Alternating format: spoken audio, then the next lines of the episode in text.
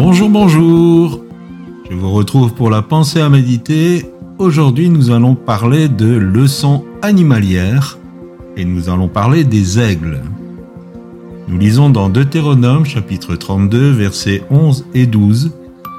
Pareil à l'aigle qui éveille sa couvée, voltige sur ses petits, déploie ses ailes, les prend, les porte sur ses plumes.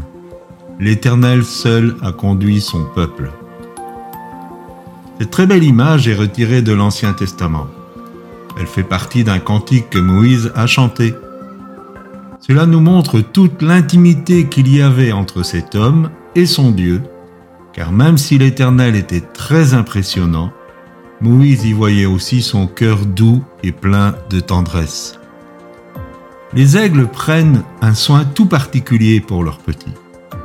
Ils les couvrent souvent de leurs ailes pour qu'ils se sentent en sécurité.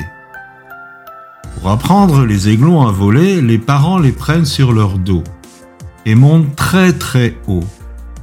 Ensuite, ils les lâchent, obligeant ainsi les aiglons à voler de leurs propres ailes. Bien sûr, pendant ce moment un peu stressant, ils se tiennent à côté de leurs petits, prêts à intervenir si nécessaire. De cette illustration, j'aimerais tirer quelques encouragements. Nous avons besoin d'apprendre à voler. Pas un vol de mouche ou même de moineau, mais un vol d'aigle. Nous nous laissons tellement souvent attirer vers le bas. Plus nous allons prendre de la hauteur, plus les tracas et les soucis de la vie vont devenir minuscules. Là où les aigles volent, l'air y est très pur Fini les bruits et la pollution du monde. Quand le Seigneur nous attire vers le haut, il nous entoure de ses soins. Mais à un moment donné, il donne l'impression de nous laisser tomber. Il est tout proche, mais nous ne le voyons plus, et nous avons l'impression d'être en chute libre.